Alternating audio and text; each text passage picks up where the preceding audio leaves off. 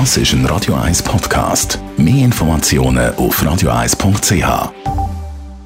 1. Verstehen, was Menschen und den Markt bewegt. In Zusammenarbeit mit der Zürcher Privatbank Merki Baumann. www.merkibaumann.ch der Finanztag heute mit dem Reto Gavelti von der Privatbank Merki Baumann. Guten Morgen, Gavelti. Guten Morgen, Jacki. Gestern, ersten Handelstag, hat man mit Spannung erwartet in Chicago an der Börse von den Bitcoin Futures. Wie ist der Start gelaufen? Ja, man kann sagen, das ist ein Paukenschlag von diesen, von diesen Futures-Kontrakten. Äh, der Bitcoin ist an der Wall Street angekommen. Die Preise sind in der kürzesten Zeit äh, gestiegen. Man hat zweimal müssen den Handel aussetzen, weil sie so schnell gestiegen sind. Schlussendlich mit 25 Prozent äh, höher geschlossen. Und man hat das können erwarten, äh, schon im Vorfeld, zwei Wochen vorher, wenn man Google-Umfragen angeschaut hat nach Bitcoins, die sind in die Höhe geschnellt. Ähm, der Hype, ich kann mich erinnern, wo wir das letzte Mal über Bitcoins geredet haben, sind wir gerade unter 6'000 Franken, äh, unter 6'000 US-Dollar gefallen. Jetzt sind wir auf knapp 17'000.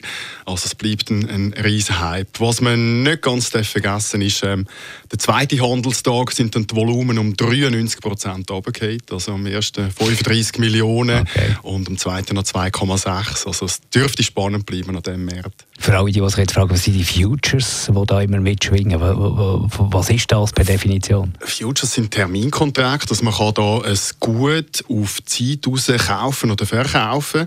Hat natürlich den grossen Vorteil für die Investoren, dass man es nicht physisch muss halten muss. Also die Bitcoins muss man nicht über eine komische Börse kaufen, sondern das wird alles mit Cash abgehandelt. Der große Vorteil ist natürlich, dass man auf sinkende Preise kann, äh, kann wetten aber Futures ist halt etwas Hochspekulatives. Man kann in kurzer Zeit sehr viel Geld machen und man kann auch sehr viel verlieren. Vielleicht passiert ja etwas diese Woche. Es stehen wichtige Entscheide an, oder wir erwarten Entscheid von den Nationalbanken, jetzt äh, das FED, nachher auch die EZB, die Schweizer Nationalbank und auch England, will sich da äußern, will die Massnahmen äh, bekannt geben, die Aktienmärkte dementsprechend ein bisschen ruhig, so ein bisschen abwartende Haltung? Was erwartet man? Man hat gestern gesehen, dass die Aktienmärkte auf Flurstellung sind. Ähm, das Wichtigste wird sicher sein, wie die Zinssituation aussieht in den USA. Dass am Mittwoch erhöht wird, davon geht der Markt aus. Wichtig wird sein, was die scheidende Chefin vom, äh, von der US, äh, vom, der US-Nationalbank was die wird äh, für den Ausblick 2018 geben, das ist noch wichtig, wie sind die Inflationsdaten. Die Arbeitsmarktdaten sind jetzt sehr gut in den USA. Man geht eigentlich da von drei Schritten im nächsten Jahr aus. Äh, das, da wird man ein grosses Augenmerk äh, drauf legen. Da wird auch der Goldpreis dann nochmal äh, ein bisschen erschüttert werden, allenfalls je nach, äh, nach Entscheidung.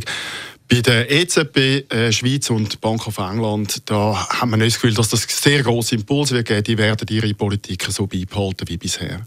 Danke vielmals, Reto Gabelti von der Privatbank Merki Baumann. Der Finanztag gibt es auch als Podcast auf radioeis.ch. Präsentiert von der Zürcher Privatbank Merki Baumann. www.merkibaumann.ch